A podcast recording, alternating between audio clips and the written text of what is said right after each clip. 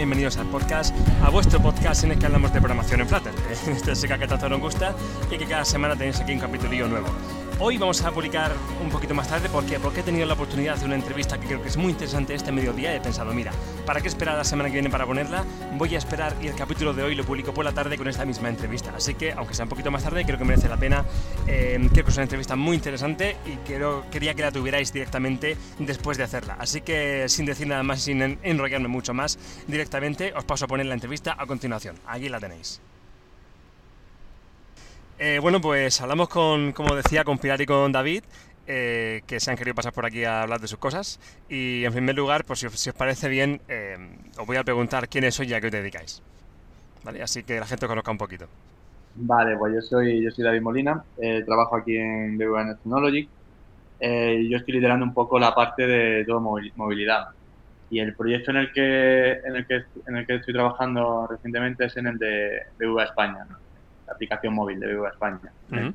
Más concretamente en la parte de Android. Yo soy Pilar Millán, también soy compañera de David de BBVA Next Technologies y también soy compañera de proyecto. Eh, yo estoy en la parte de iOS, llevo bastante años dedicándome exclusivamente al desarrollo iOS y dentro de, eh, de BBVA, dentro de la aplicación de BBVA, pues lidero un poco del grupo de, de desarrollo de la parte de, de Me parece interesante porque em, la aplicación, igual me equivoco, pero según tengo entendido, esta aplicación ha recibido unos premios importantes, ¿no? O sea, eh, como la, mejor aplicación de banca, no sé si fue el año pasado o el... Sí, justamente hace una semana nos han vuelto a, dar el ah, Enhorabuena.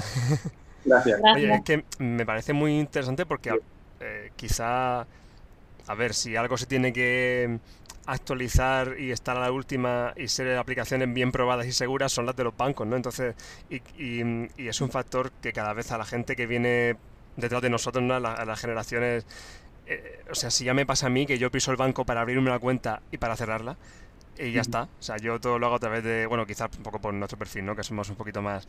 Pero es que yo pienso en mi hermana pequeña, en en la gente de la generación siguiente y es que esa gente es que lo hacer todo por el móvil, es que lo hacer todo por la web, no va, no quiere ir a una oficina para nada. Entonces, que las aplicaciones de los bancos tienen que ser una cosa, em, pues eso, algo, un, factor de competencia entre, entre los bancos, porque quizá una persona joven se va a decantar por un banco u otro según la aplicación incluso. Entonces me parece muy interesante hablar con vosotros por esto, ¿no? Porque es, una, es un caso muy, muy chulo.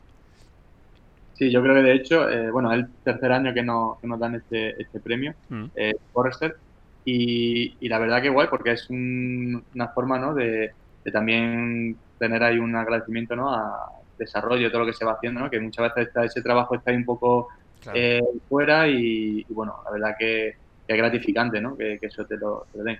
Y luego además, eh, lo que comentabas, ¿no? Eh, al final, aunque es un banco, pero yo creo que ya dejamos de ser ¿no? el viejo banco ¿no? e intentamos también hacer un poco una empresa tecnológica ¿no? y hacer como decía, ¿no? Incluso eh, ya aquí en BBVA puedes hasta darte de alta, eh, incluso sin necesidad de, ir a la oficina. Exactamente. Qué bien. No, y para el banco genial, es que yo he visto carteles por todas partes de, oye, esta es la aplicación, eh, tiene estas funcionalidades, el premio de... Y que es un factor importante. A la hora de decidir un banco u otro es que lo tienes en cuenta, desde luego. O sea que muy interesante. ¿Y cómo es el trabajo en, del día? O sea, ¿cómo, ¿cómo es trabajar en una aplicación de un banco? Porque Claro, em, una aplicación, a lo mejor está feo que lo diga, pero una aplicación normal, igual el tema seguridad, el tema probar bien, el tema test, lo haces, lo haces bien, pruebas todo lo posible, pero mm, digamos que no te preocupa demasiado, oye, pues si hay un fallo, pues ya, ya lo corregiré, ¿no? O siempre estoy a tiempo de hacer una nueva versión, pero eh, hacer una aplicación de un banco entiendo que el proceso es algo, cualquier funcionalidad nueva que se haga o que entiendo que, oye, tiene que ser un reto el, eh, todo el proceso para, para, probarla bien, para que no falle, para que sea lo más... obviamente esto es software y siempre hay que corregir cosas, ¿no? Pero que, no sé, tiene que ser súper interesante hacer una aplicación para este tipo de, de, producto. Sí, sobre todo porque tienes que ser muy meticuloso ahora, a la hora de desarrollar software. Eh, aparte ya de todos los test unitarios que requiere, sobre todo para, para la seguridad del desarrollador, de que eh, toque algo o tengas que modificar eh, algo ya existente que sea un código más antiguo y que no rompan nada, ¿sabes? Porque siempre tienes ese miedo como desarrollador que por mucho que piense en todas las casuísticas que te pueda encontrar, hmm. pero siempre hay una que se te olvida o que no has pensado o por A por B se reproduzca. Entonces, la verdad que bueno, eh, somos un equipo de ocho personas, entre cuatro Android y cuatro, cuatro iOS. Y el día a día, pues bueno, el día a día es un día a día normal de cualquier desarrollador de una aplicación móvil. Lo único que sí es cierto que cuando entra en un periodo de sacar una versión a producción, pues sí que tienes que cuidar pues mucho más, tienes que estar muy pendiente porque si hay algún fallo en alguna versión eh, preproductiva, eh, estar ágil a la hora de, corregir ese fallo y para que no le llegue al cliente. Y si hay un fallo en producción realmente, pues lo mismo, encontrar, eh, o sea, tener mucha agilidad a la hora de, corregir todo lo que sería pues cualquier tipo de, fallo o sobre todo lo que, lo que más importa es que no crasee la aplicación en ningún momento. Entonces, pues está muy sobreprotegido en ese aspecto. Y luego, luego también, pues bueno, cada nueva iniciativa pues pasa procesos pues, que puede imaginar, que si hacking ético, que si seguridad, que si... Porque cualquier cosa tenemos 50.000 ideas eh, y si la mitad se quedan en el camino porque, bueno, a lo mejor seguridad pues lo echa para atrás. Entonces, ahí es verdad que para cada cosa que queremos desarrollar, sí tenemos ahí un handicap y es que todo tiene que pasar con mucha seguridad, todo por hacking ético, por... Pero bueno, al final, poco a poco vamos convenciendo a la seguridad de que se pueden meter Sí, al final es una burocracia la que no te puedes saltar por eso mismo, porque estás tratando con datos de muchísimas personas y, y, sobre todo con su dinero, ¿no? Que al fin y al cabo, pues es un banco y y hay que tener cuidado con esas cosas. Claro, quizá hay algunas aplicaciones que pueden decir, mira, pues vamos a probar una, una, funcionalidad, eh, a ver si a ver si va bien, si no, si no la quitamos, si no ponemos otra, pero hay otro tipo de aplicaciones como esta en la que todo tiene que estar muy medido y tiene que tiene que estar, no sé, tiene sentido quizá que haya un, un, proceso así, ¿no? Sí, sí, hay muchos de, como decía Pilar, nosotros somos el, el, equipo nativo, somos eso, pero luego hay mm. equipo eh, de parte web también, parte de web, parte de eh, mil, equipos por ahí. Mira, ya, ya, a eso vamos. Decís que sois equipo nativo, decís que sois equipo, eh, que hay un equipo de Android y un equipo de iOS, y esto es un poco sobre Flutter, y obviamente Flutter tiene que aparecer por algún lado. Eh, eh, estamos hablando no por casualidad, sino porque eh, eh, por alguna parte Flutter ha entrado a formar parte de esta aplicación en algún, en algún lugar y sin hacer mucho spoiler porque em, ya, ya adelanto que vais a estar, si no si la gente no lo sabe ya, quien se, quien se anime a ir a FlutterConf que está organizando en Marbella y de que estamos hablando todas estas semanas y animando mucho a ir, eh, vais a estar ahí eh, dando una charla eh, o no sé qué, bueno, hablando un poquito sobre, sobre este tema, sobre esta experiencia y sin hacer mucho spoiler porque la gente que vaya para allá, que seguro que son muchos, disfruten mucho de esa charla, sí que me gustaría que nos contáis un poquito por qué... Em, ¿Qué, ¿Qué, es lo que pasa con Flutter ahí en esa aplicación? ¿Ha entrado, no ha entrado? ¿En qué medida? ¿Por qué Flutter? ¿Cuál es vuestra experiencia con Flutter? Pues la verdad es que como, bueno, al final eh, yo creo que también somos muy innovadores ¿no? en, la empresa, ¿no? Siempre estamos haciendo pruebas de concepto. Eh, eh, por ejemplo, más lejos Kotlin o Swift, llevamos ya bastante años trabajando antes de que incluso Google lo tuviese ¿no? como, como una versión ya estable y, o oficial. Y, y bueno, pues hemos hecho diferentes pruebas de concepto, hemos incluso he hecho alguna aplicación interna ¿no? de, la empresa eh, para ah. trámites internos y la verdad que lo hemos visto bastante potencial. Entonces eh, queríamos llevarla a la aplicación eh, grande que tenemos, pero claro, era un poco complejo llevarlo ahí porque obviamente no podíamos rehacer la aplicación. Entonces, pues bueno, estuvimos dándole una vuelta a ver cómo podíamos integrar alguna parte o alguna funcionalidad ahí en la, aplicación. Luego también curva de aprendizaje que, vimos que tenía Dart, ¿no? El lenguaje tenía una, curva de aprendizaje bastante, baja, y rápida, ¿no? Y que la gente eh, aprendía rápido, entonces, pues bueno, fue... Y luego el rendimiento también, sobre todo hemos visto que tiene muy buen rendimiento y, ya para adelante. Entonces, pues la idea es eso que estamos integrando en la aplicación grande. Es muy interesante porque eh, quizá eh, este tipo de, de, tecnologías como Flutter se utilizan o se abre mucho camino en empresas que van a empezar o que van a hacer que necesitan hacer un producto multiplataforma y, les sirve para decir, mira, podemos hacer una, una, una aplicación multiplataforma rápida eh, en poco tiempo, porque no hace falta dos equipos de desarrollo, no hace falta hacerlo nativo, porque podemos probarlo y luego ya veremos si lo hacemos nativo o no, si hace falta. Pero en este caso también es interesante la experiencia contraria, ¿no? Es decir, una, una, aplicación que ya es nativa, que tiene su, que está funcionando bien, que está todo correcto, que está, que tiene equipos en, en las dos partes. Como es interesante también por una serie de ventajas el, el introducir Flutter ahí. O sea, ya el no dar un, no quiero decir volver atrás. Eh, de, lo nativo, sino incorporarlo o, cambiar o no sé, porque tiene otras ventajas, que no son solo, es decir, es multiplataforma y no necesitamos equipos para cada, porque ya, ya, ya los tenéis, ¿no? Muchas veces se mete Flutter o se mete otra tecnología híbrida por no tener dos equipos. Pero aquí que ya los hay, dice, ¿por qué haría falta una tecnología de este tipo si ya hay aplicación nativa en los dos, eh, para las dos eh, grandes plataformas, ¿no? no sé, es interesante y es porque, bueno, pues tiene una serie de ventajas porque eh, por el rendimiento, porque a la hora de desarrollar algo nuevo, pues quizá es fácil de aprender, quizá aporta algo, quizá aporta rapidez, una funcionalidad nueva no hay que probarla en otros sistemas. Bueno, hay que probarla, ¿no? Pero que, quiero decir, no son, es una misma base de código, no sé, tiene... Todo eso es interesante. Sí, tiene mucha, o sea, lo que dice al final tener una misma base de código, pues tiene muchas ventajas por el hecho de que eh, cuando lo tienes que integrar en dos aplicaciones de dos plataformas diferentes, hmm. eh, sobre todo la parte visual, que es lo que la al final hmm. eh, está basado en widget y, y, ahí sabes que se va a comportar siempre igual en ambas plataformas. Entonces, yo creo que es una, una ventaja bastante buena porque sobre todo si tienes que cambiar el look and feel o que te piden que cambie una fuente o cualquier color, eh, lo hace una vez y no repite el trabajo. Entonces, bueno, eh, puede ser interesante en ese aspecto, sobre todo también cuando te piden que, lo, es un cambio que lo necesitan rápido y hmm. no es lo mismo hmm. estar trabajando dos personas en, eh, en cada plataforma que dos personas en un desarrollo concreto. Entonces, bueno, pues eso también, hombre, también tiene alguna desventaja porque porque no todo es, no es oro todo lo que tenemos. Pero bueno, al fin y al cabo nosotros decidimos meterlo aquí porque las ventajas que encontramos pues eran mayores que las desventajas. Y también lo que te aporta, ¿no? De, pues, bueno, aprender, conocimiento. que también yo creo que eso se premia mucho, ¿no?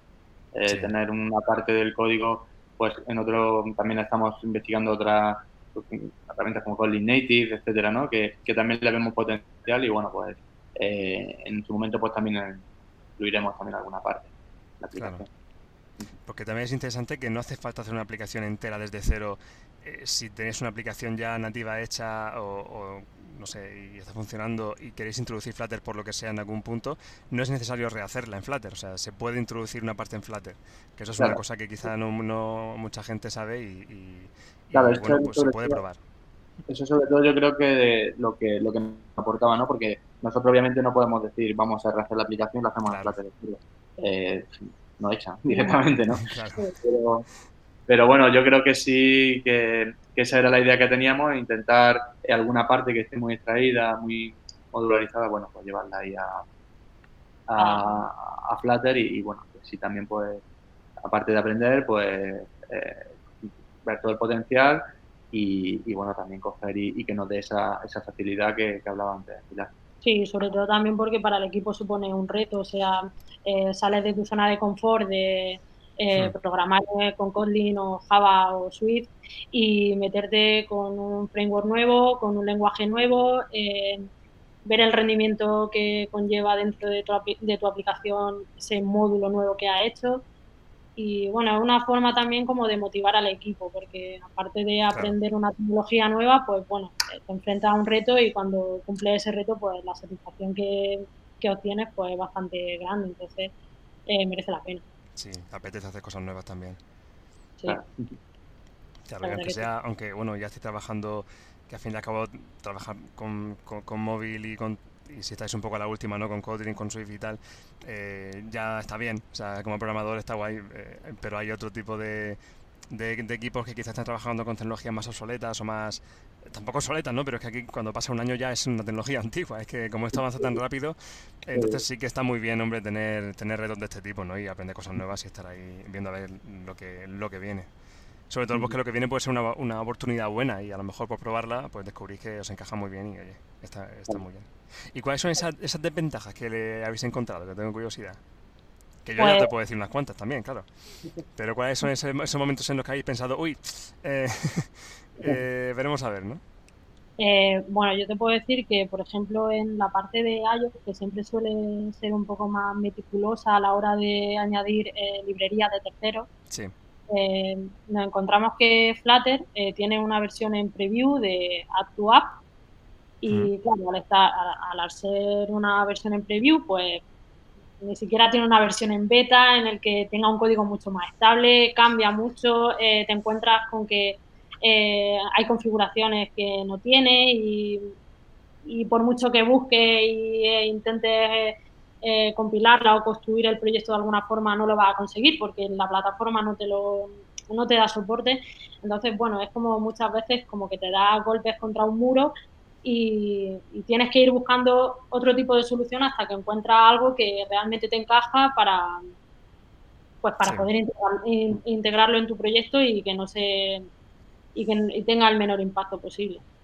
Entonces luego también que es un hándicap a la hora de, contratar a gente nueva y todo eso, bueno, pues hmm. al final es otro problema de que hay que aprender otro, bueno, que, tiene, es más complicado encontrar a gente pues que, que sepa también dar, ¿no? Pero eh, al final lo que comentábamos antes, la curva de aprendizaje yo creo que es relativamente sencilla y bueno, pues eh, se puede llevar.